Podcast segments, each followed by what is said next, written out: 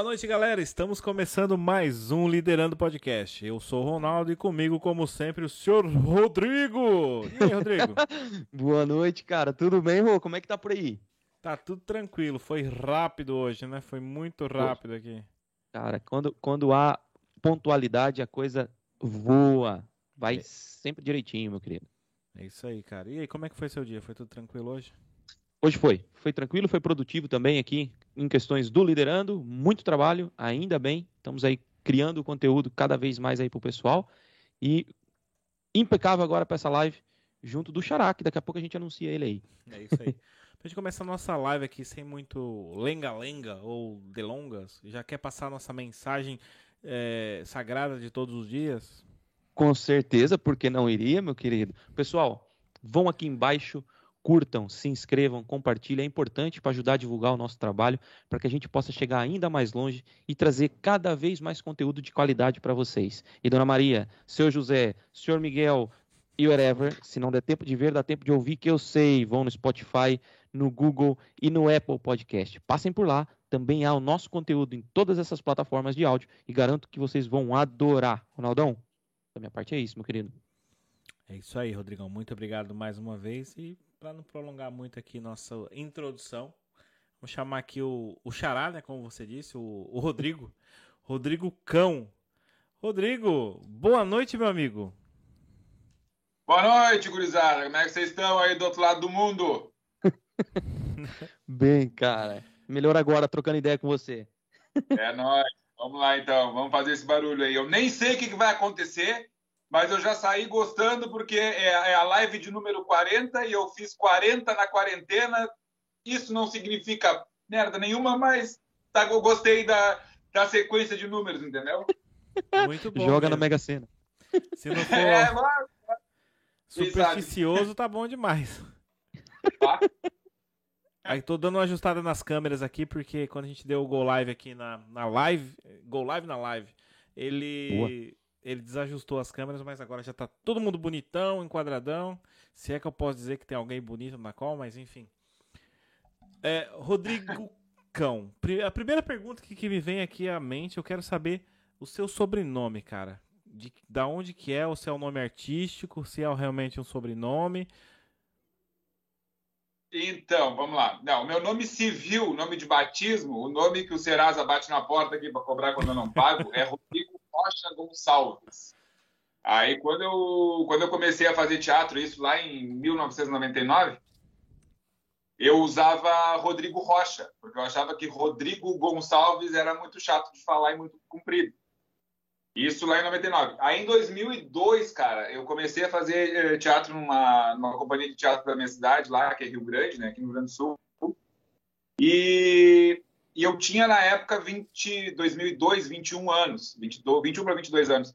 E, cara, eu tava fazendo um tratamento para acne, que eu tinha uma acne severa, daquelas assim, ó, então eu era a cara do cão, eu era a cara do demônio, bicho. E aí pessoas cara do cão. cara do cão, cara de cão, cara de cão. E aí foi que, cara, apelido é aquela merda. Quanto mais tu briga com o apelido, mais ele cola. Aí eu falei, cara, cão, cão, cão, cachorro, cachorro, cão. É um bichinho que é, é amigo, que é fiel, que é inteligente. Eu digo, cara, quer saber de uma coisa? Eu vou comprar essa briga. Mas vou enfeitar. Aí eu criei o Rodrigo Cão com K, pra ficar mais bonito. Ficou diferente. Entendeu? E, cara, é, é, são vinte e tantos anos que a galera às vezes nem sabe o meu primeiro nome. Todo mundo, ah, o cão, o cão, o cão, nem lembram que é Rodrigo. Às vezes eu digo, ah, não, meu nome é Rodrigo. Ai, nem sabia, nem imaginava. Tu tem cara de Luciano, já ouvi isso muito, não sei porquê. Ah, tu tem cara de Luciano. Não, mas não é Luciano, é Rodrigo. Rodrigo. Caramba, cara, que história. é, é muito bom. E é isso, cara. É, a, a, a motivação é essa apelido das duas, uma. Ou tu passa uma vida inteira brigando contra, contra, contra ele, ou tu agrega. Eu agreguei. Hoje, cara. E é legal, porque é um nome comum. Eu gosto muito do meu nome. O Rodrigo deve entender isso, mas é um nome comum, cara. Tô, sabe? Tipo, eu já teve épocas na minha vida que eu tinha. É, era eu e mais dois Rodrigo na sala de aula. Entendeu? Então, a vida era um inferno. Eu tenho um melhor amigo, um dos meus melhores amigos, amigão de, de, de muitos anos, é Rodrigo também. Caramba. Então, nessa turma, eu tenho um outro apelido que é mais punk ainda, que é Mustico. Mosquito. É, é, é, um, é como é, o cara que foi falar, foi falar mosquito e se embananou e falou mustico, e aí foi aquele, aquela risada E aí, de novo, o apelido é aquela merda, né? Quanto mais tu briga, mais tu fala. Aí até hoje eu sou um mustico, na, nessa turma de amigos. E na arte, assim, na vida artística e tal, é o cão. Nossa, que legal, cara. Olha, eu sou o Ronaldo, cara, mas eu não tive problema na escola. Porque eu sou um pouco um pouquinho velho, né? E os Ronaldos famosos surgiram para agora, né? De, de 2000 para frente. Então, eu não tive problema na escola. O pessoal Mas chamava... é... Agora na vida adulta, sim, né?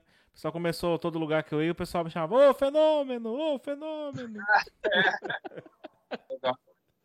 Horrível comparação, mas enfim. Cara, é, assim. Eh, você começou já dando a introdução aí do significado do nome cão. Conta pra gente aqui um pouquinho, uma introdução. Perdi o seu retorno, meu seu... querido. Hã? Perdi o seu retorno. Voltou. Opa. Fala.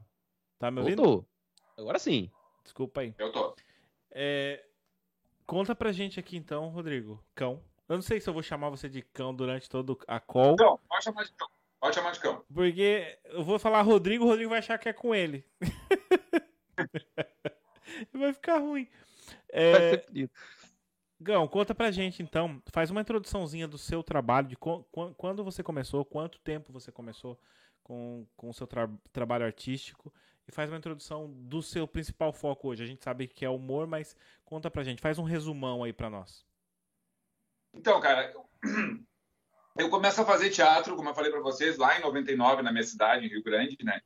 E, cara, foi assim, ó, foi amor ao primeiro ensaio, foi amor à primeira aula e daquele momento em diante eu decidi que eu não, não ia mais deixar de fazer isso. Eu, eu venho da música, eu na adolescência eu, comecei com música em bandas escolares, aquelas bandas marciais, que na época era um boom na minha cidade também. Então eu fiquei de 92, eu sou de 81, tá? Eu fiquei de 92 até 99 dedicado à banda, dedicado à música, estudava música, Uh, queria ser baterista, gosto, gosto de percussão até hoje, eu toco algumas coisas e tal, toco violão também, mas comecei pela música. Aí em 99, cara, eu já tava, né, enfim, maior de idade, aquela coisa toda, pensei, cara, vou fazer um curso de teatro. E, mano, foi, foi paixão à primeira vista, e de lá para cá são 22 anos que eu tô dedicado único e exclusivamente a isso. Aí no, em 2005 eu saí da minha cidade, em Rio Grande, vou para Uruguaiana, que é a fronteira aqui do Rio Grande do Sul com a Argentina, Passo cinco anos lá, faço a, a minha carreira mesmo solo, assim, de, de, eu ter as ideias, de eu fazer as coisas, de eu tomar a frente das coisas junto com a minha ex-esposa, que é a Clarissa Gomes e minha sócia até hoje. A gente fundou uma, uma, uma companhia de teatro, a gente abriu a nossa produtora de o CNPJ, né? Aqui no Brasil, não sei como é que é em Portugal, mas aqui é CNPJ. E aí a gente se profissionalizou também nessa época, né? O registro de ator e atriz profissional a gente tirou em 2009 e aí, em 2010, a gente veio para Porto Alegre e eu, ela vem para fazer faculdade de dança e eu vim para trabalhar. E aí faço peças de teatro aqui, faço coisa que em 2012 eu entro para a faculdade de teatro, que era o meu grande sonho, assim, fazer a faculdade de teatro. Hoje eu sou formado, eu sou professor de teatro. Aliás, né, parabéns para mim, hoje é dia dos professores. Dia dos professores, é verdade. o Ronaldo também. É, a minha formação é licenciatura em teatro. E, cara, fazer teatro em Porto Alegre é uma como é que eu vou dizer assim, ó, é uma maratona, é, uma, é um teste de paciência, é um saco, na real, entendeu? As dificuldades burocráticas que se impõem por uma questão de dificuldade e, e pouco comparecimento de público e pelo, pelo maior problema que eu acho que são as pessoas, entendeu? tu, tu reunir uma turma para fazer um espetáculo, para manter uma, uma temporada, para manter um projeto, é muito difícil. E aí entra na minha vida uma grande amiga que hoje eu tenho assim, ó, é, é, é uma irmã para mim, a minha madrinha na comédia, entra na minha vida a Nelly Coelho. E um dia brincando, nós estávamos no trabalho, eu chamei ela para fazer um trabalho comigo, ela brincando comigo, ela disse assim: "Ai, cão, tu tem duas por três, tu dá umas loucuras, tu dá umas bloqueadas, tu fala os negócios, tu tinha que fazer stand-up comedy". Eu digo: "Tu é louca, nega. Eu tu é louca, eu já não mais". Mas eu sozinho no palco fazendo piadinha, não, não, não, não, não, não, contando anedota, eu falei assim, contando anedota ela, não, mas stand-up não é contar anedota. Tu vai lá, tu vai criar tuas histórias, contar tuas histórias, falar as coisas do teu jeito. Olha, eu acho que tu leva jeito. Eu fosse tu, pensava com carinho. Eu digo, não, não, não, não é para mim. Aí um dia, cara, minha namorada na época, hoje minha esposa, A Yasmin, ela. Ah, tem uma feira de tatuagem na PUC, aqui em Porto Alegre. Vamos lá ver. Eu digo, vamos lá ver a feira, a feira de tatuagem. Chegando na feira de tatuagem, tinha um show do Nego Di. O polêmico. Epa. Já era polêmico naquela época, né? Aí, cara, eu entrei, eu parei para ver o show do cara. Nunca tinha visto um show de stand-up ao vivo. Te confesso que eu nunca tinha visto nada de, de show de stand-up ao vivo. Parei para ver o, o, cara fazendo, eu falei, mano, se esse cara consegue fazer isso, e cara, e era uma galera na frente dele dando risada, e ele fazendo aquelas piadas absurdas que ele faz. E eu digo, cara, se ele faz isso, eu vou conseguir fazer também e faço com mais elegância do que isso. Vou me atirar. Isso nós estamos falando dali de julho de 2018, tá? E aí chamei a Nelly, digo, Nelly, vou tentar fazer esse negócio todo stand-up aí, vou ver qual é que é. Vou, vou me atirar, vou experimentar para ver qual é que é. Caramba. Aí eu fiz um com o Índio Ben, que é o meu grande amigo hoje também, que era organizado pelo Wilson Rosa, esse curso. Cara, e aí foi, aí foi esse curso, foi a estreia, que é, uh, o curso previa uma estreia, uma apresentação, né? Foi aquela apresentação em final de 2018, foram duas ou três apresentações em final de 2018. Aí foi um 2019 inteiro fazendo bar, fazendo casa de comédia, fazendo um monte de coisa. E aí veio a pandemia em 2020, né? Deu aquela parada assim, mas cara, também foi foi amor a primeira apresentação, foi amor ao primeiro open mic que a gente chama, né, quando a gente começa o open mic. É, foi amor ao primeiro open e aí hoje eu tô, cara, totalmente envolvido. A minha empresa, a minha produtora, eu virei ela total para produzir comédia, para produzir eventos de comédia e tal. E tô assim, cara, 100, 200% envolvido no, na, no cenário do stand-up comedy aqui da, da cidade, aqui da região. Nossa, que legal, meu. Que, que história legal. O mais interessante é que a gente geralmente, quando vê aqui os humoristas que vêm conversar com a gente, eles falam: Ah, eu comecei lá em 2006, em 2010, em 2000. Tem 22 anos que eu faço isso, como teve aqui o Fábio, falou que tá aí né, nessa área Sim. já, nesse humor, há mais de 20 anos. Cara, uhum. e a gente vê que você deu uma virada de chave aí em 2018, né? Que você teve aí essa sacada e pá, gostou do que fez e teve essa virada de chave. Nesse período de 2018 para cá, claro que teve o 2020 que foi um ano sabático que não foi feito nada quase para ninguém devido à pandemia e 2021 a gente está retornando. De 2018 a 2019, você lançou algum especial? Você fez algum solo completo, mais de uma hora? Ou foi mais aquelas participações? Não, não, foi mais as participações mesmo. A, gente ainda estava no período de se conhecer, de descobrir persona, de descobrir o que que vamos falar no palco, sabe? Que tipo de humor me, me contempla, sabe? Quem sou eu no palco? Então a gente ainda estava nesse momento de, de descoberta. Aí pula 2020, né? Como tu falou, o ano sabático, o ano que não existiu, pula 2020. Aí em 2021 a gente, porque tava, eu já estava planejado para fazer em 2020 o que eu estou fazendo agora, né? Certo. Virar produtora total para comédia, fazer, me lançar como comediante mesmo, aquela coisa toda. Então isso atrasou. Nós fizemos, eu, eu, tenho um show que não é um solo, mas é um show em dupla com a minha amiga Conelli Coelho, que é o Preta no Branco, ah, que começou como um programa, começou como um programa de, de YouTube que não foi muito para frente, mas serviu assim para a gente se entender nós os dois enquanto dupla, né? Aquele lance clássico da, da, da comédia, né? O, o, comediante e o escada, o que faz, né? Prepara a piada para o comediante dar. Isso aí é nossas conversas, nosso tempo, nosso, nosso improviso entre, entre os dois. A gente foi descobrindo isso durante esse 2019 que a gente fazia show em bar e fazia o canal. Fazia os shows em bar, fazia canal. E já pensando no show Preta no Branco, que seria ao vivo no palco.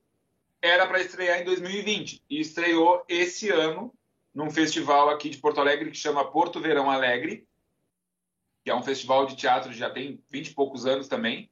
E aí a gente estreou daquele jeito, de modo virtual, né? Inclusive eu falei também, eu participei de uma live que era do festival, eu disse, cara, foi a pior sensação do mundo. Olha que eu já tive sensações ruins no palco. Mas a pior sensação do mundo para mim foi estar tá fazendo piada para cadeira. Porque Nossa. eu tava fazendo piada, eu tava num teatro fazendo piada para cadeira. E cadeira não ri, mano. Sabe? E o retorno, né, cara?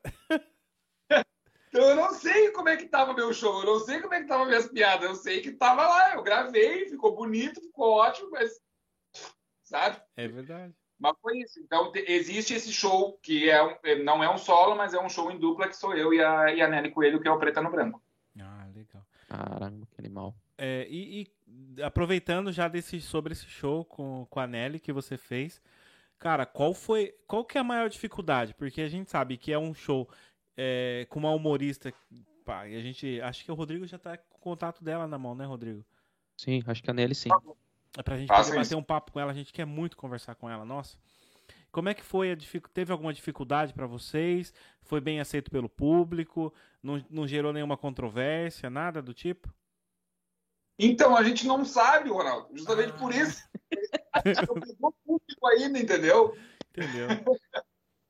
A gente ainda não pegou público. A gente gravou, recebemos o cachê do festival, o, o show foi pro ar e ok, era isso entendeu? Puxa. Mas, cara, eu acho que tem uma liga muito legal ali, tá? Uh, como eu te falei, a gente se conhece da, da, da, faculdade, a gente se conhece desde 2012, até nós estávamos fazendo as contas, eu digo, nega, nós vamos, ano que vem vai fazer 10 anos que a gente se conhece. Ela, é capaz, tu... Ah, mas é mesmo, eu digo, é. E de 2019 para cá que a gente vem fazendo, a gente vem trabalhando junto, com produção, com show, com tudo mais e tal. A gente sabe que a gente tem uma liga, né? esse título ele já é por si só provocativo, né? É preta é. no branco. Tipo, é uma negra, uma mulher negra que assume esse papel de mulher negra, que faz um humor todo em cima dessa, dessa negritude dela, do fato dela ser mulher, dela ser uma mulher negra, dela ser uma mulher negra e mãe, dela ser uma mulher negra mãe e da periferia.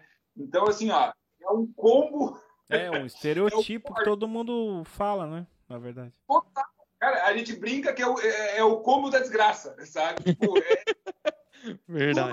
Errado, mas é uma mulher que está sempre na batalha, que está sempre na correria, um talento, assim, ó, cara, se, se deixar eu falo da Nelly aqui a entrevista inteira, um talento fora da, da curva, assim, uma mulher preparada para explodir a, a, qualquer momento, e nós estamos ali trabalhando, correndo atrás, sabe, fazendo uma coisa legal, e aí entra eu junto, é, ela com essa pegada de humor e eu com o meu humor que eu tomei por decisão assim que eu ia quebrar com a coisa. Porque o que acontece com a comédia, tá? É, aí vai uma crítica minha, tá? O que acontece? Isso, isso é uma coisa que está durando tempo demais. Tem uma entrevista do, do Fábio do Fábio Porchat para o Fábio Lins. É um podcast também. Ele tem essa entrevista e eu, eu ouvi a entrevista inteira. Eu achei maravilhoso que ele falou uma coisa assim, ó. Cara, deu de falar de piroca e de transa. Chega. Já deu esse tempo. Cara, vamos falar de outras coisas. Então, quando eu, eu, eu pego o microfone, que eu vou pro palco, que eu me entendo como comediante, eu, eu falo, cara, eu não gosto desse tipo de piada. Eu acho que já também já deu. Então, eu, do que, que eu vou falar? Eu digo, então eu vou falar justamente desse machismo e, e desse, e, dessa masculinidade frágil desse homem branco, hétero, cis, que acha que é o dono do mundo e que, na verdade, nós somos merda, cara. Nós somos merda. Homem branco, hétero, cis, cara, é um estereótipo que, puta que pariu, já era para ter ido embora do planeta há muito tempo, dá, sabe? Dá espaço para as pessoas que têm outra visão, que respeitam o próximo, sabe? Que sabe usar um carro, que sabe usar uma. que sabe tratar bem uma mulher, que sabe tratar bem um ser humano, entendeu? Tipo, deu, o patriarcado chega, já foi o, o, o tempo, sabe? Tipo, vamos, vamos, falar de outras coisas. E o meu show, cara, eu falo, eu falo disso o tempo inteiro. Uma das minhas piadas, das minhas histórias que mais tem, é, que mais fazem sucesso no palco é quando eu conto o dia que eu, eu, eu, eu tive um, um, surto dentro de casa, que o meu apartamento estava cheio de barata. E eu sou um homem de 1,90m, cara. E eu estava fugindo das baratas dentro. Entendeu? Então, é, é, é, essa brincadeira, é esse lance de tipo assim, ó, cara, menos, sabe? Vamos, vamos, vamos ser normal, sabe? Tipo, vamos parar com essa coisa falocêntrica de tudo, tudo é em função do sexo, tudo é em função do, sabe? Tipo, ai, cara, tem tantas coisas mais legais que a gente pode contar, entendeu? Então vamos falar de outras coisas, entendeu? Sabe? Vamos sair um pouco desse é, é, é sabe, dessa coisa ai, frágil demais, sei lá. Eu...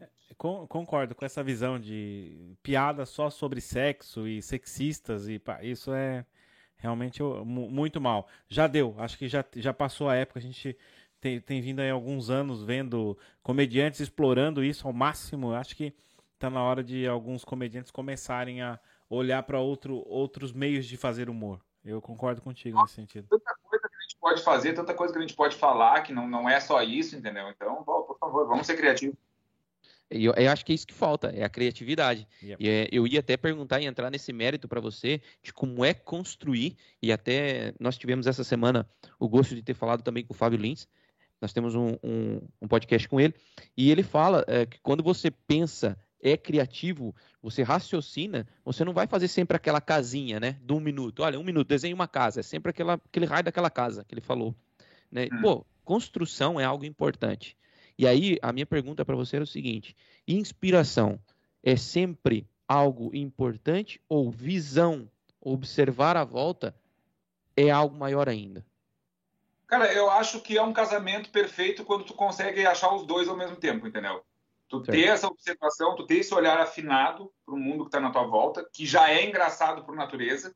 A, uhum. natureza humana é absurda, entendeu? Uh, durante os meus estudos em teatro, eu tenho um é, é, um, é um autor que eu questiono muito. É, tem uma, um feitio de teatro, uma, um estilo de teatro que a gente chama de teatro do absurdo, né? É, que é um tipo de teatro bem difícil até de ser digerido, não é todo mundo que entende, não é todo mundo que gosta, mas ele é chamado de teatro do absurdo não é à toa, é porque todos os autores que, que, que, que escreveram esse estilo, que criaram esse estilo, e o Samuel Beckett é um, é um grande é, precursor, uma, uma grande referência do teatro do absurdo no mundo, é, eles começaram a escrever justamente sobre isso, sobre o absurdo de ser humano, sobre o, os absurdos de, de, de cara. É, tem uma peça dele que é bem, bem famosa, duas muito famosas, né? Mas uma em específico que é o, nossa, me faltou o, o nome agora, vou, vou, vou lembrar, é, que fala justamente de, uma, de um homem cego sentado numa cadeira o tempo inteiro, entendeu? Com um que tem um empregado que não senta nunca, porque ele é empregado, então ele não pode sentar. E ele tem os pais que ele cria os pais dentro de um tonel, porque os pais perderam as pernas, então eles vivem dentro de um tonel. Essa é a história, tá? É, essa é a história. Cara, é um absurdo, mas até onde que é um absurdo? Até onde isso não seria possível de acontecer, né? Então, é, é uma reflexão sobre a natureza humana. O ser humano é capaz de fazer isso, de escravizar uma pessoa e proibir ela de sentar. Né? Afinal de contas, a, gente, nós, homens brancos héteros, fizemos isso com, os negros durante 300 anos no Brasil. A gente tirou a liberdade deles, a gente tirou o direito deles de terem casa, de terem dignidade, né? E, e também, o que, que a gente faz com os nossos velhos? Como é que a gente trata os nossos velhos? Já. Yeah. Né? Compreendo, compreendo. A, ah, é um absurdo. Ah, um velho sem as pernas que mora dentro de um tonel. Cara, tá cheio de velho, tá cheio de idoso que não tem mais capacidade motora, que vive em cima de uma cama e a família trata que nem lixo, porque tá ali, é uma coisa que tá atravancando, que tá atrapalhando o caminho. Então, quer dizer, será que, que é tão absurdo mesmo o, o que conta essa peça? Sabe? Então, eu acho, respondendo agora a tua pergunta mais objetivamente, acho que sim, Acho que quando tu tem o um casamento do que é observado e do que é inspiração, e tu consegue te inspirar com o que tu vê e construir uma história em cima disso, e aí não só construir uma história, mas construir uma história de forma engraçada, para fazer quem está assistindo rir da própria desgraça, é. cara, aí tu entra num. É, aí é apoteose sabe? Aí tu chega e, cara, e aí tu explode, aí a plateia vem contigo, aí termina show, o nego vem te abraçar e dizer, puta que pariu, cara, eu, eu nunca falei na vida que eu tinha medo de barata, agora que eu vi tu falando isso, cara, eu me cago de medo daquele bicho, eu não, ah, eu não posso ver uma barata que eu saio disparando, não sei o que, não sei o que. E a pessoa acabou de ter uma catarse, a pessoa acabou de, de, de se libertar de um problema, entendeu? Num show de yeah. comédia. Yeah. Exatamente. Então, bah, não tem preço, não tem cachê que paga esse tipo de coisa. não, é realmente é isso. Porque, assim, recentemente, ontem, entrou uma libélula aqui em casa. E minha mulher, cara, virou a cozinha, virou a sala toda. Ai, ela tava almoçando. Eu, meu Deus, o que que aconteceu? Cheguei, uma porra, mas era uma libela, aquilo não era uma libela, aquilo era um helicóptero, bicho. Aí eu fui pegar. Não, vou eu pegar a libela e colocar ela pra fora de casa. Quem disse que eu relei no bicho? Eu fugi do bicho também, cara. Então ela falava assim: ah, você é muito macho aí, com medo de uma libélula. E eu, ah, você correu, eu também tenho direito de correr, então, mas foi muito legal, assim. Foi muito legal. Mas por fim consegui espantar o bicho. E eu, sem machucar o bicho, mandei ele para fora aqui da janela fora. Mas foi uma luta. Então, quer dizer. É uma história maravilhosa, porque tu, é, tu tem, desculpa, tu tem quanto de altura? Eu tenho 1,77. De 1,77 com medo de um bicho que tem centímetros, entendeu? É uma história, é, é uma história maravilhosa, cara, sabe? Tipo, e é isso, e a gente tem nossos medos, a gente tem nossos traumas. A minha ex-mulher, por exemplo, a, a, minha atual esposa também morre de medo de barata. Quando aparece a barata aqui em casa, quem resolve sou eu mesmo, né, na, na força do ódio, assim, porque é o que, é o que resta. Eu na uma, força do ódio. É, a, a, minha ex-mulher tinha, por exemplo, medo de sapo, cara. Ela não podia ver um sapo na frente que ela travava. E era uma coisa assim, ó, que ela não saía do lugar e só chorava. Era uma coisa traumática. Assim. Uhum. Eu dizia, mas criatura, o sapo é um bicho, que, primeiro, que não oferece perigo nenhum, e o bicho é mil vezes menor do que tu. Assim, é irracional, eu não sei o que, que eu sinto. Eu simplesmente travo quando vejo um sapo. Pronto. Ah, explicação? É um não. É, não, eu, e é o absurdo de ser humano, né? Olha. Rod Rodrigo, digam, cuidado com a câmera, vai um pouquinho para sua direita. Você tá saindo. Aí. O cão tá Obrigado, perfeito, Rô. tá ali centradinho, Obrigado, bonitão Rô, na câmera, valeu. e você tá dando risada e saindo, você esquece, você se tá. racha de rir de tudo. É, eu, é, eu não tenho jeito, é riso frouxo mesmo, não há hipótese. É isso. Ainda mais um, um cara de 1,90 com medo de uma... Ó, a barata ok, a barata voar, bicho, aí já é demais, né? A natureza Mas já é não colaborou. Né? É, é, a apoteose da minha história. Eu digo assim, ó, cara, quando a barata tá no chão, tu é o barão da pisadinha. Tu pisa na barata, tu dança no ritmo, tu faz o que tu quiser. Quando a barata vai para a parede, o teu cu automaticamente vem para a mão. Não tem. Quando a barata voa, bicho, a, o, o, barão da pisadinha sai do teu corpo e entra a joema. É um ai! E é, corre, velho. Corre. Ah, voou, fudeu. Eu vou contar uma coisa para vocês. Eu tô vendo aí esses homens com corajosos que vocês são. Eu só tenho medo de uma coisa. Quando eu chego em casa e a minha mulher fala: Onde é que você tava? Só isso. Inseto nenhum, rato nenhum, isso pra mim não faz diferença. O medo é da mulher quando eu boto o pé em casa que eu saio pra beber, eu vou pra algum lugar com um amigo. E aí ela, quando eu chego em casa, ela. Onde é que você tava? Pronto. Já vem merda. Já tá foi. é a única hora que eu sinto medo. Mas só que eu vi a pergunta onde é que você tava. Não tá fazendo nada, mas só por essa pergunta já acabou, já. Já, já acabou. Perdi, já sei já que eu acabou, perdi. Já acabou. Já foi, já. O carburador falha na hora. Não vai, já era, acabou. Cão, conta Meu... pra nós aqui um pouquinho nesse, nessa longa estrada da, na área do teatro, depois na, agora já na área de humor do, do stand-up. Conta pra gente uma história aí, se você tem alguma coisa que foi muito curiosa ou muito engraçada e que aconteceu com você, ou você presenciou.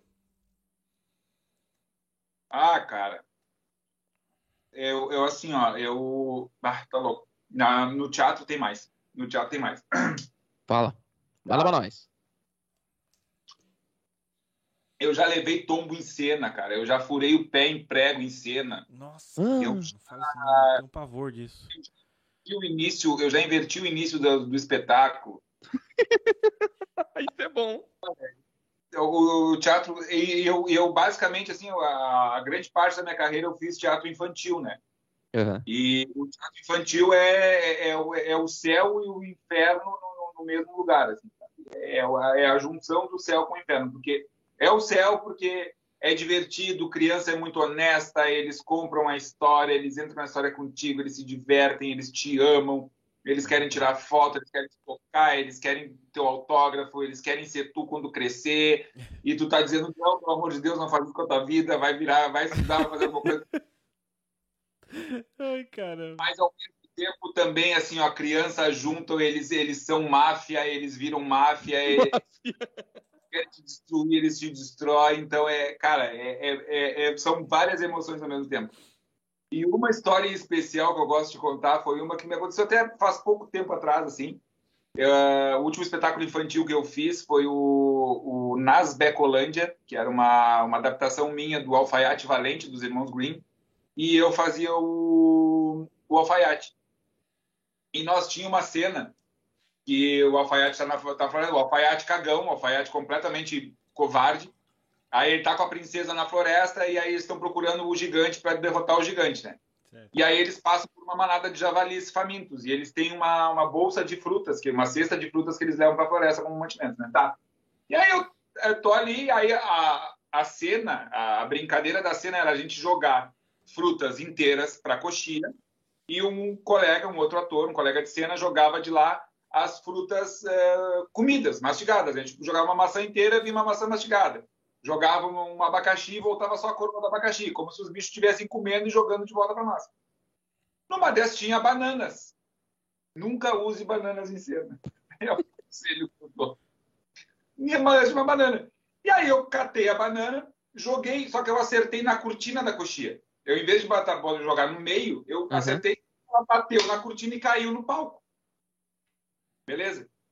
Dava uns dois, três minutos depois disso, aí a história continuava. Eu encontrava uma, um, uma, um ninho de abelhas ali, uma colmeia de abelhas. Eu ia pegar o mel, os bichos se botavam em mim, eu saía correndo por aquele lado para me atirar no, no rio, né, no rio. E aí eu ia para o camarim, jogava um balde d'água por cima, voltava molhado, me afogando. Tinha toda uma marcação, tinha toda uma piada que, cara, as crianças enlouqueciam com aquela sequência. Beleza, deu a, a, a, cena das abelhas, eu tô correndo no palco, faço uma volta, quando eu vou sair, a banana tá onde? Lá, Embaixo do pé. Eu, cara, clássica, clássica de desenho animado, clássica de desenho animado. Eu pisei na banana, levei, levantei os dois pés pra cima e caí. Entrou trilha sonora da água, aí eu não tinha me molhado ainda, saí de cena me arrastando todo cagado, botei a água de qualquer jeito, entrei de cena de qualquer jeito. Cara, assim, ó, foi um desastre. E quem diz que tu acalma 150 crianças que estavam rindo na plateia? Tu não acalma. Tu não acalma. Mas certeza que foi uma das cenas das melhores cenas não, que tu fez. Cara. Deixa a tragédia acontecer sozinha, porque o curso da tragédia é natural. Ele só vai. Entendeu? Cara, foi rio abaixo. Mano, eu me machuquei, tá? Eu vou eu só confessando aqui a parte ruim dessa. Eu me machuquei, eu machuquei a perna, eu fiquei com um hematoma na perna enorme uma semana. Caraca. Foi feio, mas foi, olha. mas fora isso, derrubar cenário, errar texto, errar tempo, errar. Ixi, isso aí é. Olha, eu acho que o mais engraçado, cara, sinceramente, sinceramente, é... a arte do teatro, ela, ela, é fantástica quando você dá vida a algo inanimado, que só está escrito. Você põe a sua personalidade ali e transpassa isso. Mas o teatro, para mim, é o erro, cara o teatro, para mim, se você vai num teatro, você vê uma peça e você vê um momento desse, cara, é o ápice. Porque é. você não. Você quer que aquilo seja algo que não esteja preparado para o acontecimento. Aí você fala, meu, o cara errou. E você vê o constrangimento do ator. Que nem, que nem você, imagina você inverter o início da peça. Meu, eu se eu estivesse lá, acabou a peça para mim. Eu ia rir de você a peça inteira. Né? Então, assim, eu acho que o teatro tem essa magia. E, e é muito bonito, cara. Parabéns por estar tá fazendo esse trabalho. Se ainda faz, parabéns. Agora, por enquanto, né, estamos parados por, em função de pandemia, também não tem nenhum projeto em vista, mas uma vez ator, sempre ator, né, cara? Então, bah, já tô louco para ensaiar uma peça de novo, voltar para aquela, uh, aquela rotina de teatro que é uh, cansativa, mas é muito boa. Mas tu tá falando disso aí, uh, eu só ia complementar dizendo o seguinte: tanto o teatro, quanto a música, quanto a dança e o próprio stand-up são, são, uh, uh, é a arte da presentificação. É ali, é naquele momento. Tu tá ali, tu, aquele momento é único, ele nunca mais vai se repetir. Tu vai apresentar o espetáculo 20 mil, 20 mil vezes, vai ser 20 mil apresentações diferentes uma da outra. Cada dia vai ter uma plateia, cada dia tu vai dar o texto de uma forma diferente, cada dia tu vai dar uma marca no lugar diferente, entendeu? E cada dia vai acontecer uma surpresa diferente.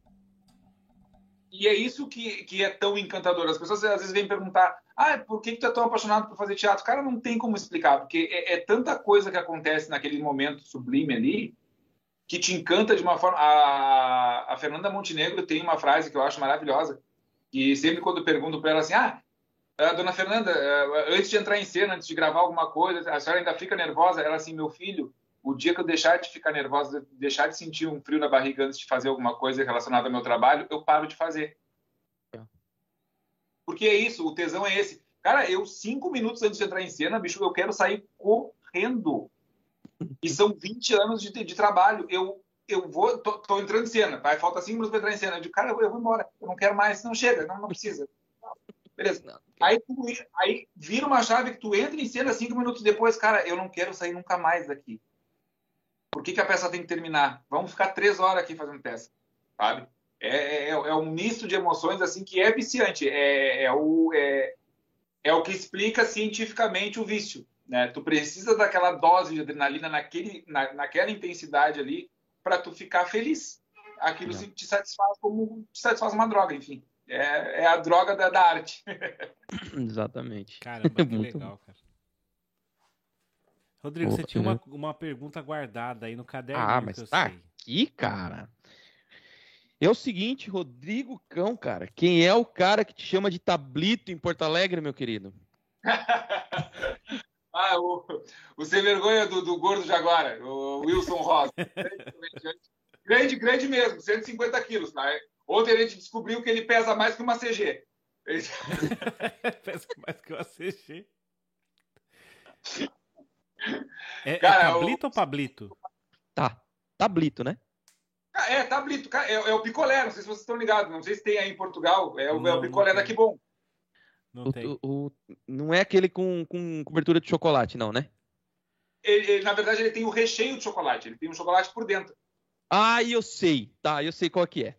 Agora ele é um creme, tem uma casquinha e tal. Isso. É, é, ele não sei, ele olha e diz, cara, eu olho pra ti, vem na minha cabeça um tablito e eu. E tu é elegante, tu é magrinho, tu é gostosinho, gostosinho, tu nunca me.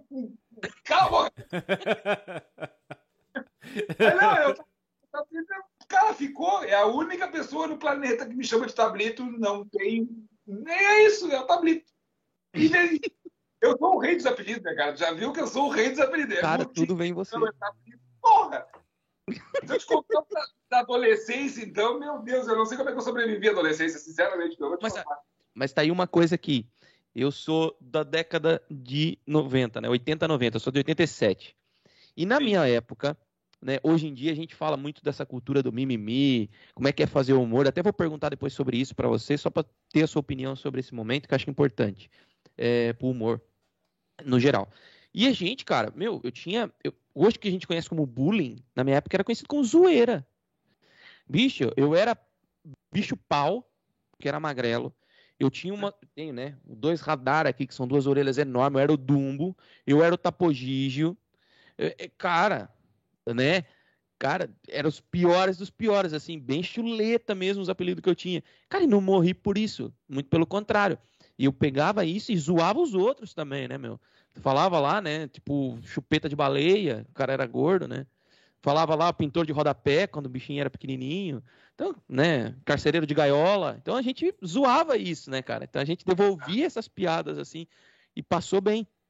Então, uh, eu acho que isso hoje em dia acho que é muito mal difundido. Talvez a geração nossa, que é dos super mimados, que hoje para passar isso, alguns pais não conseguem passar isso para os filhos e acaba o filho ficar todo dodói. Né? Você alejar o processo de crescimento de uma criança. Você não ensina ela a se frustrar, a negociar, a pedir, a, a receber um não, e aí fica aquela criança que qualquer coisa ofende. Mas enfim, é, a minha pergunta para você depois disso, né? Depois desse monólogo, Cara, nessa geração mimimi, como é que é fazer humor? Eu sei que você tem um tipo de humor diferente, né? Que você já explicou. Mas como é que é fazer humor, cara? Então, cara, assim, ó, uh, primeiro, só rapidamente falando do bullying, até porque eu também sou professor. O que, que acontece? Existe, é, eu acho que, eu sempre explico para os meus alunos o seguinte: existe a zoeira uhum. e existe o bullying. Ah, ok. Tá? Quando a zoeira passa do limite, ela vira bullying, porque o bullying nada mais é do que o abuso. Entendeu? A gente tem que entender o bullying como abuso. Okay. Sabe? É, abusou, passou do limite, machucou, magoou. Claro que é, tem pessoas, crianças, enfim, essa geração que nós, tamo, que nós temos aí, que se magoam por qualquer coisa. Beleza. Mas também tem a questão da mágoa quando a coisa passa do limite. Tem uma, uma questão muito séria que é a questão da, da, da depressão infantil, que ela existe e ela é bem séria, tá? Então, assim, ó, aquela brincadeira, aquela zoeira que exclui, ah. que te tira do grupo, que, que não, sabe, que, que tu não é bem visto porque, sei lá, porque tu tem uma perna curta, ou porque tu é baixinho, ou porque tu é magrão, ou porque tu é orelhudo, que era o mesmo caso meu. Cara, eu sofri demais. Até eu entender, eu sofri demais, porque era isso que acontecia. Não era só, ah, porque o Rodrigo é orelhudo. Não, o Rodrigo é orelhudo e eu não quero papo com ele. Ah, ok. Aí já é diferente. Não, é exclusão, no meu caso era, né? era, era, era chumbo trocado, né? É, e aí eu não sabia responder, porque eu, enfim, filho único, né? Minha mãe me teve já com uma certa idade, então tinha, é, tinha muita questão da proteção, mas ao mesmo tempo ela vinha, não, mas tu tem que responder. Mas então tu responde isso. Quem foi que chamou de orelhudo? Fulano. Pá, mas o fulano tem um baita do nariz, chama ele de elefante. E aí eu ficava com medo de apanhar. Ah, ah se eu responder para fulano, eu vou apanhar. Até o dia que eu apanhei e o dia que eu revidei a, a porrada, e aí parece que a coisa sanou. Entendeu? Mas sim, a, a questão do bullying é muito delicada. Aí, entrando na questão da comédia, tá? Porque o que mais pergunto para nós comediantes, ah, existe um limite para comédia? Eu digo que existe. Tá? Ah, a comédia não tem limite. Eu, eu, eu tenho, eu sei, eu, eu já conversei com o Fábio Lins até, inclusive, sobre isso. Ele, ah, cara, eu acho que não tem. Eu digo, cara, tem. Tem um limite, e o limite é o respeito. Tá? Tu pode fazer, tu, eu posso, eu, Rodrigo Cão, eu posso fazer piada com um homem branco hétero cis. E é o que eu faço. Hum. O Wilson Rosa, ele pode fazer piada de gordo, porque ele é gordo. Entendeu? A Nelly pode fazer piada de mulher preta e favelada, porque ela é uma mulher preta favelada e mãe. Ela, eu não posso fazer. Eu não posso. Ah, mas a Nelly, ah, quatro filhos, né? Nega sem vergonha. Não, não, não posso.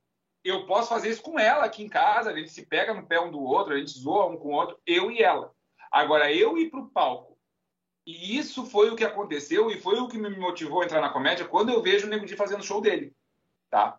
Porque aí, aí entra a questão da falta de respeito. Porque daí, no não sei como é que tá o show dele agora, depois de toda essa repercussão negativa que ele teve, mas na época ele fazia piada com, uh, faz, fazendo deboche, deboche mesmo de mulher negra gorda.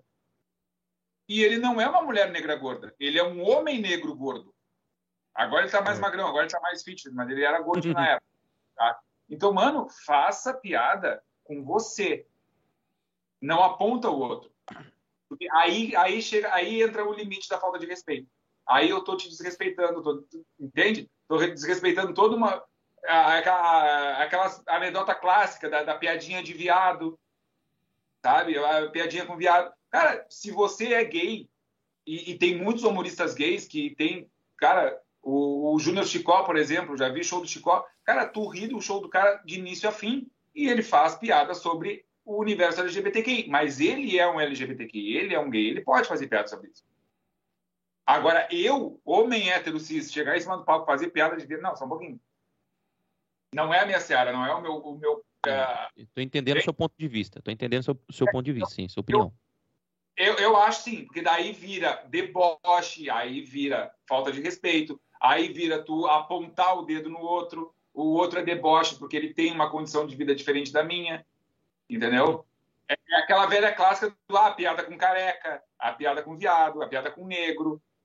Cara, se eu não sou, não faz. E aí a gente se entende como profissional, como, como respeitando cada um o espaço do outro, entendeu? Nesse... Boa opinião. Boa opinião. Por isso que eu pedi a sua opinião, porque assim, são pontos de vista, né? O ponto de interrogação ah. para você, você vê de uma maneira, eu vejo de outra. Né? Eu, eu, assim, eu sou adepto que o humor é humor, cara. Você não pode censurar o humor porque você acaba por censurar a sua liberdade de expressão. Essa é a minha opinião. Só que eu não quero que seja pejorativo. Eu entendi a sua opinião. Entendeu?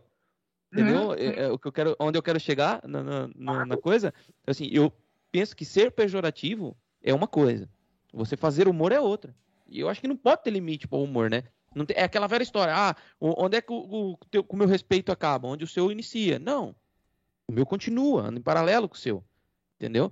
É isso que eu penso, é a minha forma de ver, é, é o meu, é a minha opinião. Mas é legal, cara, a sua opinião. É, um, é uma forma de ver que eu não pensava. Muito show. É, não, claro que não o, o humor que eu faço para mim, sobre as minhas coisas, esse aí não tem limite mesmo. Entendeu? Eu vou falar e vou, vou, vou falar do, das minhas coisas, da, da, do meu universo, fazer piada comigo mesmo. Aí eu não tenho limite. O, que, o, o, o limite que eu coloco como, como, como artista e como comediante é justamente esse, sabe? Tipo, se não é a minha, o, o meu lugar de fala. Tem uma menina que está começando a fazer. Uh, tá começando a fazer uh, comédia agora Conheci ela há pouco tempo, ela é gordinha. Aí um dia nós conversando, assim, entre amigos e tal, e ela, ah, porque não sei o que, ela falou alguma coisa sobre, sobre, é, sobre gorda e tal. Aí eu também disse assim, ai amiga, não fala assim. E ela assim, claro que eu falo, claro que eu posso falar, eu tô falando, eu tô no meu lugar de fala, gente, eu sou gorda, eu, eu posso falar. E eu achei, cara, bota isso num texto, pelo amor de Deus.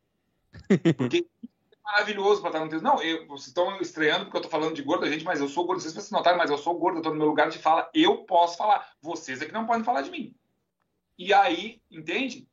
Então, isso, isso para mim é legal, sabe? Aí quando passa, ah, cara, não, é, é, que é um tipo de humor antigo que graças a Deus já não acontece mais, entendeu? Uhum. De o Costinha, por exemplo, fez sucesso a vida inteira falando piada de bichinha, contando piada de bichinha. Exatamente. Era uma coisa mais antiga. Nós temos aqui no Rio Grande do Sul, por exemplo, o, o Cris Pereira. O Cris Pereira, o, o, ele faz um humor de personagens, né? Ele está fazendo stand-up agora, mas é, a carreira dele é, é, toda baseada em humor de personagens. O personagem mais famoso do Cris Pereira é o Jorge da Borracharia, que é gay. E o, e o, e o, e o Cris não é gay. Ele é casado com uma moça, né? Família tradicional brasileira e tal. Mas, cara, ele faz aquele Jorge de uma forma tão respeitosa que ele, em algum momento, ele passou a ser referência. Para aquilo, né? Pro, pro, pro, pro movimento LGBT. Os LGBTs vão assistir o show dele, abraçam ele, cumprimentam ele, gostam dele, porque é. Entende? É Sim. É uma coisa respeitosa. Ele não faz aquele escracho do via, do, da, da, da bichinha Sim. viadada. Entendeu? Ele fala sobre relacionamento. Ele, ele é um gay, mas ele é um gay que ele é apaixonado. Que ele. Cara, é lindo o texto dele e tu te mija de rir porque é absurdo. Yeah. Mas respeito, entendeu? Yeah. E, aí, e na mesma... Sim, e na mesma vertente ele faz o Gaudêncio. Outro lado. Né? Exatamente. Mas que também critica isso. Ele, ele, tem uns vídeos muito legais, assim, que ele também critica a questão do machismo do, do Gaudério. Então, aí eu vou conversar, sabe com quem? Com Chico Anísio. E tem uma frase maravilhosa que ele fala assim, ó. Uh, o humor que não denuncia não é humor, é gracinha. Então, tu, enquanto artista, enquanto comediante, tu tem é, é, esse recorte importante de tu criticar essa sociedade. Tu não pode apoiar ela. Tu tem que criticar. Aí tu é um comediante, aí tu é um artista. Porque tu faz a crítica. Entendeu? E aí, aí vamos no Cris Pereira de novo. Por mais que ele uh, faça um game, ele não sendo gay, ele faça um machista, ele não sendo machista, ele está denunciando isso ele está criticando isso. Entendeu? No caso do, do Jorge da Borracharia, ele está fazendo uma crítica diferente de um homem que é gay, mas que não é da putaria, que é romântico, porque as pessoas, não é porque a pessoa é gay que ela vai ser da putaria, né? Mas todo personagem gay que se cria, ah, é aquela coisa espalhafatosa demais, ele não. Ele é um borracheiro, um borracheiro, e ele é malhado, então ele é um borracheiro, mas é um borracheiro que gosta de homem, é romântico e tal. E isso não deixa de ser uma denúncia também, isso não deixa de ser uma crítica, entendeu? Então é, é cara, é assim, ó, é, é uma árvore cheia de galhos e, e vai uma brutal. coisa puxando a outra, entendeu? Brutal, brutal, é, brutal. É uma opinião bem, a sua opinião, Cão, é, é bem definida e agradeço muito por você expressá-la aqui conosco. É, como o Rodrigo disse, ele tem a opinião dele do que é humor, eu também tenho a minha opinião do, do que é humor para mim. Claro, não quero é. ver humor de uma maneira pejorativa, como o Rodrigo falou, não quero ver ninguém ofendendo uma categoria, uma classe, uma raça. Não, isso eu não quero ver, realmente. Mas eu acho que humor é humor. Se o cara ele é comediante, eu gosto desse comediante, ele sempre. É, vários uh, performances de, hoje de stand-up comedy fazem piadas de gordo, fazem piadas de lésbica, fazem piadas de gays. Cara, eu não vejo mal nenhum, porque ele não tá. Ele tá fazendo brincadeiras piadas e não está ofendendo. A partir do momento que ele passa para ofensa ou diminuindo a classe, eu não concordo com isso. Pô, isso aí. A partir do momento que ele faz uma piada re respeitosa, como se fosse o Gaudêncio aí, com, com, com o rapaz da, da borracharia, não sei o nome do, do personagem. O Jorge. O Jorge da borracharia. Jorge. Se ele faz a brincadeira e é uma brincadeira respeitosa, eu acho que é válido. Porque senão, daqui a pouco, Daqui a pouco a gente vai ter que falar assim, cara, eu gosto de ouvir piada de gordo. Só porque eu não sou gordo, eu não posso mais ouvir piada de gordo. Eu gosto de ouvir piada com gays, porque eu acho que é uma cena engraçada. Eu não sou gay, eu sou hétero. Então quer dizer que eu não posso mais falar assim, olha, eu gosto de ouvir piada de gays, com gays, ou com gordos, ou com lésbica. Por quê? Porque eu não, não me enquadro dentro de, de, dessa, dessa etnia, não sei, ou dessa, dessa classe. Classe? Eu acho que, que, que, que não, não é correto. Se você falar assim, cara, eu gosto de humor. Independente da onde veio e do que, que ele está brincando. Desde que seja um humor respeitoso, de que não vá diminuir ninguém, de que não vá fazer mal a ninguém ou a nenhuma classe, cara, eu acho que é válido. A partir do momento que passou do limite começa a ofender, faz mal às pessoas, já não é mais humor. Já não pode nem ser enquadrado como humor. Aí é preconceito, né, velho? Aí que eu te digo que existe o limite, entendeu? E a... é isso mesmo. Aí, aí, aí, que tá o limite. É isso aí. Tu, tu foi brilhante na tua, na tua colocação. É isso aí. Então eu, eu já me precavejo dizendo o seguinte, mano, se tu não é gordo, não faz piada de gordo.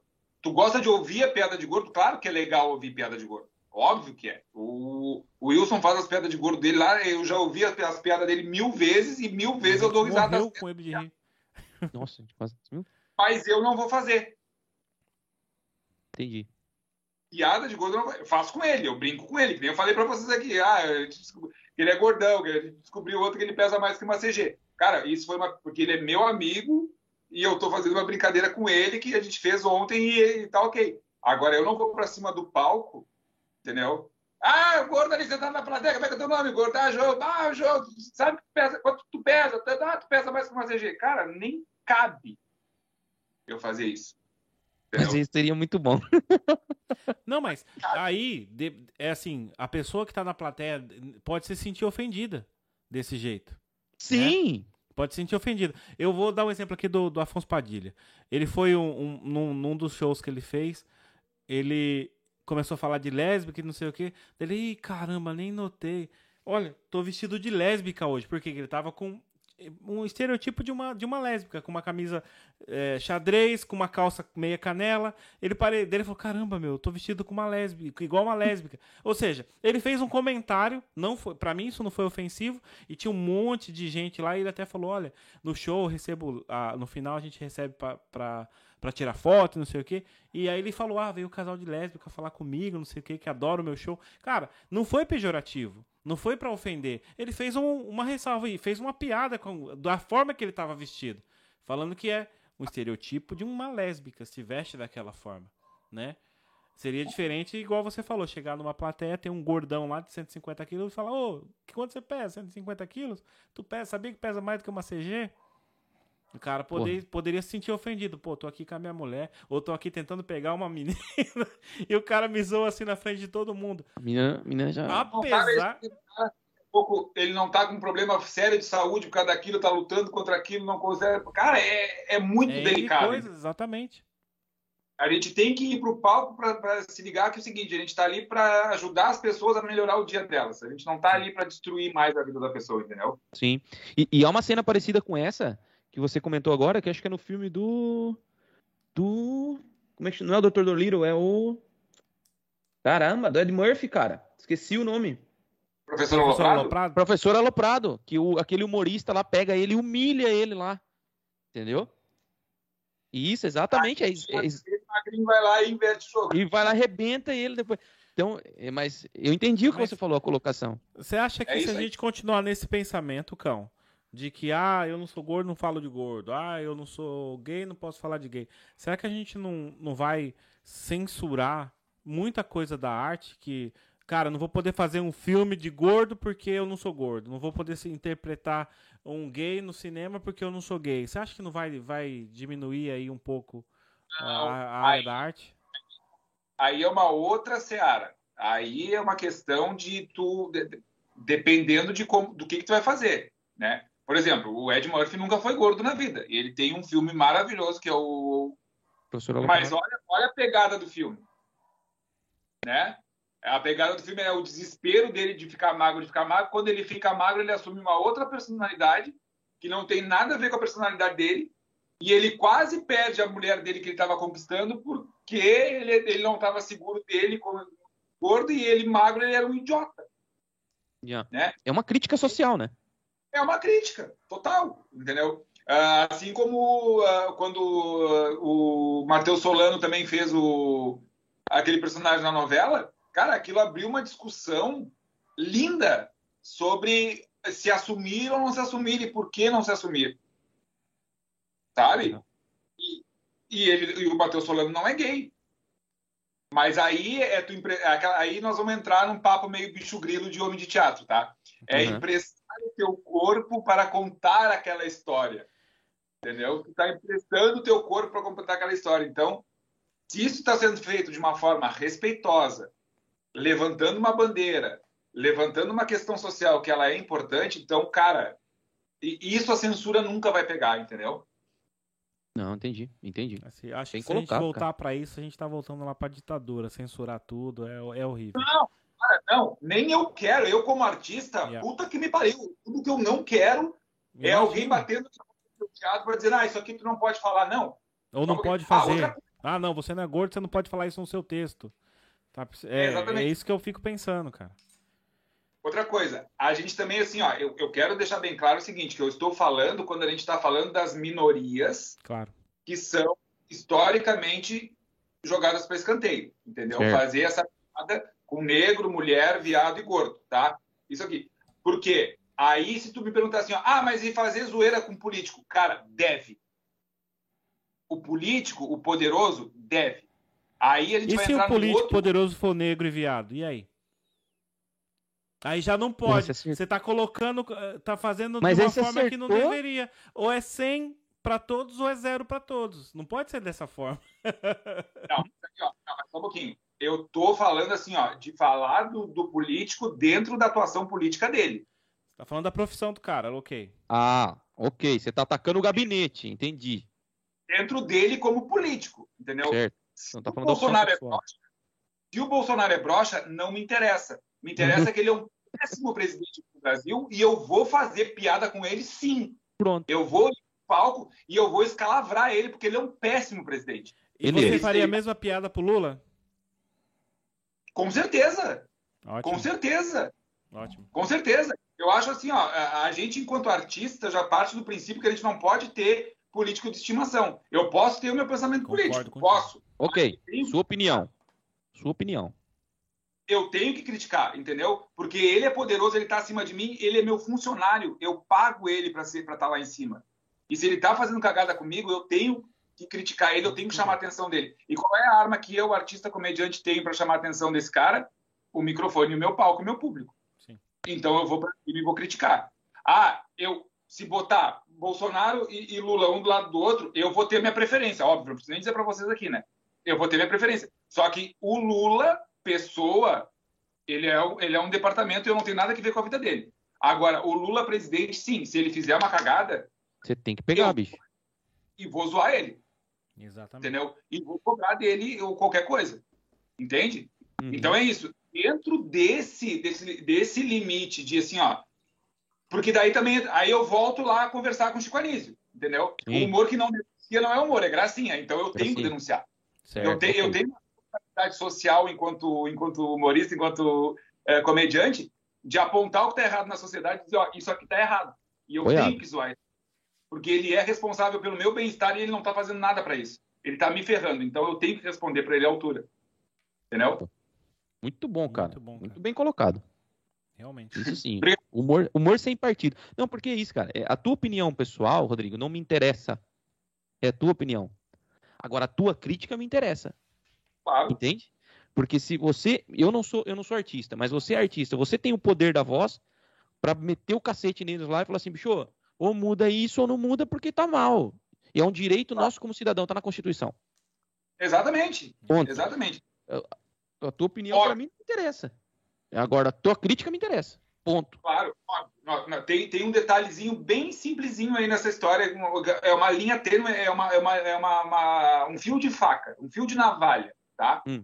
A diferença entre a opinião e a ofensa. Sim. Né? Nós estamos falando de opinião. Exatamente, porque aí as pessoas se confundem. Ah, é o meu direito de opinião dizer que tu, tu é um, um escroto, um viado, um chupador de rolas. Não, isso é ofensa. Isso é ofensa. O meu, o meu direito é ir contra a tua ideia, foi o que tu falou lá no início. É ir contra a tua ideia, a gente discutir essa ideia, eu não concordar contigo e te dizer, cara, eu não concordo contigo por causa disso, disso, disso, disso. Exato. No momento que eu digo assim, ah, eu não concordo contigo, tu é um imbecil, tu é um idiota, tu é um analfabeto, tu é um imprestável. Aí, cara, Acabou. perdi o argumento. Entendeu? É essa linha tênue entre o, a, o direito a expressar a tua opinião e tu ofender outra pessoa. Aí, isso tem que ficar bem claro. Sim, e você olhar os dois lados da moeda, cara, você chega num consenso. Ok, não, não concordo, mas respeito. Eu acho que isso é o que está faltando nesse momento pro Brasil, entende? Eu falei isso há um tempão atrás aí, é, sobre uma conversa que nós estávamos tendo eu e o Ronaldo. Eu falei, cara, tá, o mal tá polarizado, velho. Ou você é extremamente a favor de uma coisa, ou extremamente não a favor daquilo, e tá errado. Você tem que discutir o bem comum, porque vocês nós estamos desse lado do Atlântico, mas vocês estão no mesmo barco, bicho. Se essa porra afundar, vai todo mundo pra vala. É isso que a população não entendeu. E tá indo. Estamos indo. Cara, ontem, ontem aqui em Porto Alegre a gasolina estava 6,49. Hoje está 6,69. Cara, como é que é possível? Né? Não sei. Crítica social. Tá aí, uma crítica social. Muito bom, muito bem dito. Entendeu? Tem, então, cara, é, só, eu... é só ver o que é que o governador tá cobrando aí de imposto. Exatamente. Que você também tem direito de ir lá arrebentar com o cara. Yeah. Só que, mano, Ronaldo, só deixa eu te explicar um negócio. Quando a gasolina era 2,50, o ICMS era 17%. A, a gasolina é 6 e pouco, o ICMS continua sendo 17%. Então não tem nada a ver com o imposto. Tu entendeu? Então algum cartel aí de, de dono de posto, amigo, que tá subindo o combustível dessa forma. Mano, é a política de, de, de, de preço da Petrobras que está atrelada ao, ao, ao, mercado internacional. Pronto, o dólar também está lá na altura, né? Não tem o que fazer. É, cara querem, querem emparelhar, mano, só que não tem como. Não mesmo. Não tem. Não tem como. E aí, é, essa desculpa aí do, do ICMS é a desculpa que o nosso presidente aqui está usando.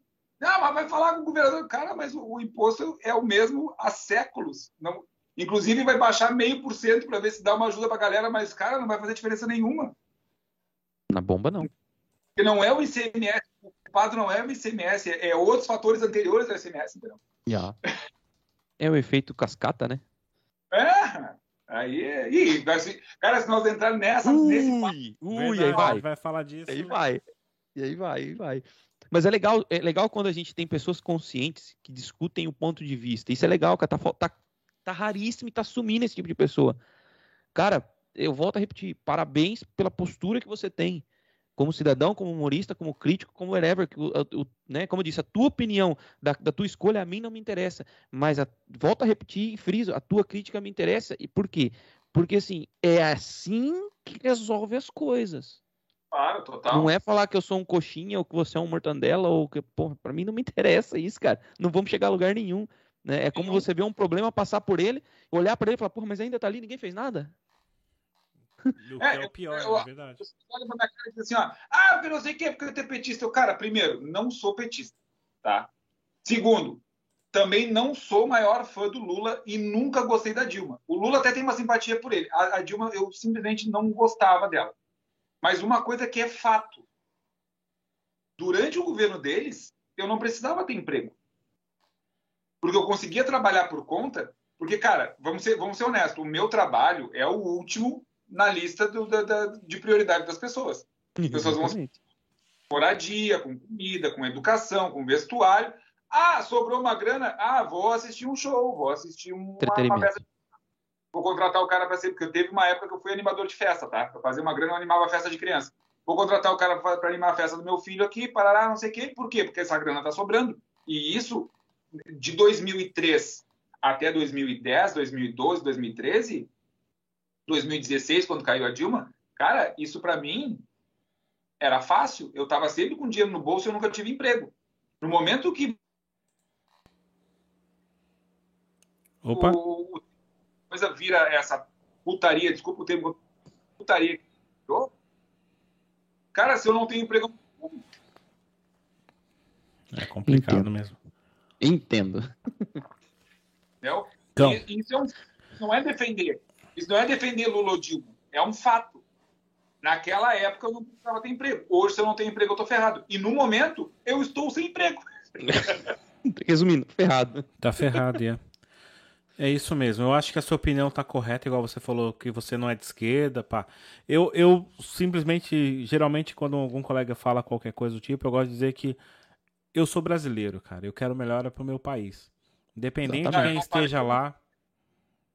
Veja bem, eu não falei que eu não sou de esquerda, eu falei que eu não sou do PT. Ok. Não, Independente okay. se a sua orientação se é para um de esquerda, direita, centro, para mim, isso também não quer dizer para mim não quer nada. dizer nada. O que me interessa no não não contra você, quer dizer assim, o tipo de partido, se é orientado à direita ou à Exatamente. esquerda, para mim não diz nada. O que eu quero dizer é que uhum. eu sou do o meu partido é o Brasil, cara. Independente Sim. a orientação do qual que é o lado dele, qual que é o tipo de política que ele segue. Eu quero melhor para o meu país.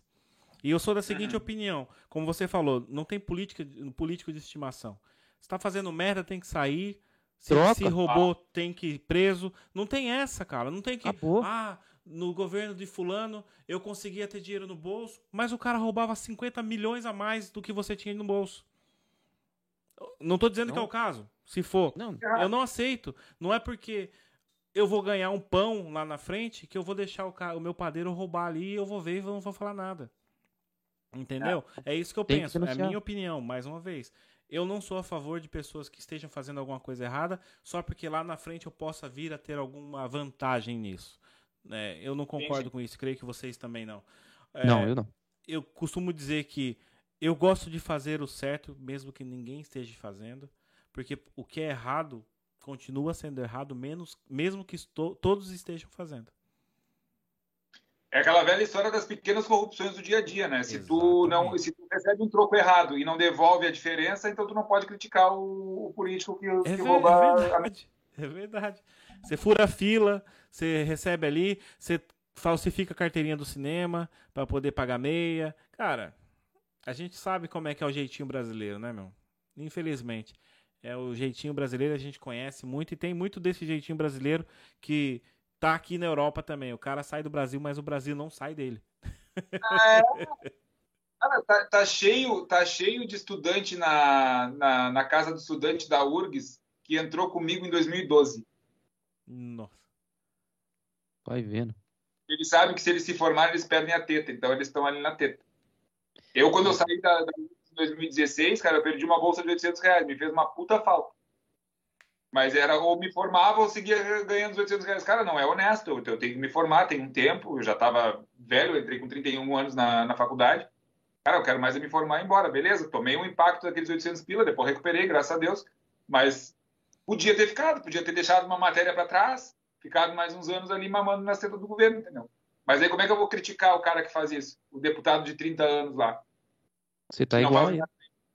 Dele entendeu? É, para corrigir essa, essas corrupções que acontecem no, no, no Brasil, no, nos políticos lá em cima que pegam milhões, não é 800 reais, eles estão pegando aí milhões por mês.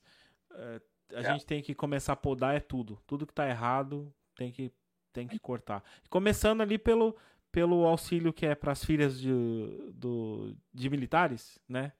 Que, que tem 50 anos e ainda recebe uma, uma, uma pensãozinha só porque o pai era militar. Pá, isso é um absurdo.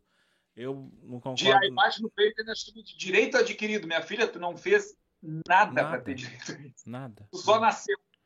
Exato. Uma delas é a dona Patrícia Pilar, né? Que é, é. recebe isso, não quer casar com, com o nosso co querido coronel, né? Não quer casar para poder continuar recebendo. Mas enfim, isso já é papo para uma outra outro outra dia, live. outra live. Cão, você pediu para a gente avisar você que você estava com o tempo meio corrido, que você ainda vai fazer uma, um trabalho agora à noite, né? Vou fazer show ainda. Vai fazer um show, cara, muito bom. Eu não quero segurar você muito, que a gente já estourou aqui o seu tempo que você tinha disponível. Eu quero somente agradecer e já deixar marcado uma próxima, um próximo bate-papo, cara, que a gente tem muita coisa para falar. Você é um cara super Bem inteligente, bom. gostei muito de falar contigo, cara. Obrigado, cara. Cara, eu agradeço a oportunidade também. Uh, aproveitar e mandar um abraço para dois amigos meus que estão em Portugal. Depois eu vou mandar o link para eles darem uma olhada também. A Stephanie Cardoso, que é uma bailarina e atriz aqui. Quer dizer, eu transformei, eu e a minha sócia transformamos ela em atriz, porque ela é bailarina, né? E ela foi muito bem. Stephanie está aí em Portugal também. E o Bruno Acosta, que é um grande amigo meu de mais de 20 anos também, conheci ele no teatro. também está por aí, então mandar um abraço para eles, mandar um abraço para minha família aí, para vocês, para minha esposa que chegou aqui cansada, não pude nem dar um oi para ela ainda, oh. mas ela entende o meu trabalho, nós estamos na correria aqui. E cara, agradecer a oportunidade, agradecer o espaço e estou à disposição a hora que vocês quiserem me chamar aí. A gente combina um dia que fica bom para todo mundo aí, vamos bater mais papo que Mano, eu sou geminiano, cara. Eu gosto de, eu gosto de ter papo, eu gosto de conversar. Cara, hoje facilmente nós ia chegar a duas horas. É que eu realmente estou com compromisso. Ia longe. Ia longe. Nesse papo cabeça que a gente tava, ia muito mais. Verdade. A gente ia Mas, conversar nossa. muita coisa ainda. Mas é isso, a gente não quer tomar muito seu tempo, então. Rodrigão, quer falar é, nossas considerações do dia, meu amigo? Com certeza. Pessoal, depois desse bate-papo incrível com o meu xará, tá? Ele é um cão, eu não. Então, o que que acontece? É, nesse mundo de cão, enfim. Vão aqui embaixo, curtam, se inscrevam, compartilhem. É importante para ajudar a divulgar o nosso trabalho, para que a gente possa chegar ainda mais longe e trazer pessoas tão interessantes como foi o bate-papo com o Rodrigo aqui hoje. E caso não dê tempo de ver, dá tempo de ouvir, que eu sei que dá para ouvir, então não me enganem. Passem no Spotify, no Google e no Apple Podcast. Vão lá, tem muito conteúdo de qualidade, dê esse apoio para nós e certifiquem que vai ter coisa muito boa lá. Pessoal, e Ronaldão, da minha parte é isso. Obrigado, Rodrigão, mais uma vez. Pessoal, só mais um recado, como sempre, aqui embaixo na descrição desse vídeo você encontra o link para todas as redes sociais do Liderando e também do Rodrigo Cão. Então, não se esqueça, vai lá, segue o Rodrigo Cão, que o Rodrigo Marino você já segue. Segue o Rodrigo Cão, acompanhe o trabalho dele que ele vai trazer muita coisa legal para vocês aí, tá bom? Isso aí. Cão, cara, mais uma vez, muito, muito obrigado pela sua presença. E por hoje é só. Muito obrigado. Valeu, obrigado, abraço, até a próxima. Até a próxima. Pessoal, então é isso. Estamos encerrando aqui mais um Liderando Podcast. Eu quero agradecer a presença de todos e quem estiver vendo essa live não se esquece. Compartilha, deixa seu like. E é isso. Por hoje é só. E até a próxima.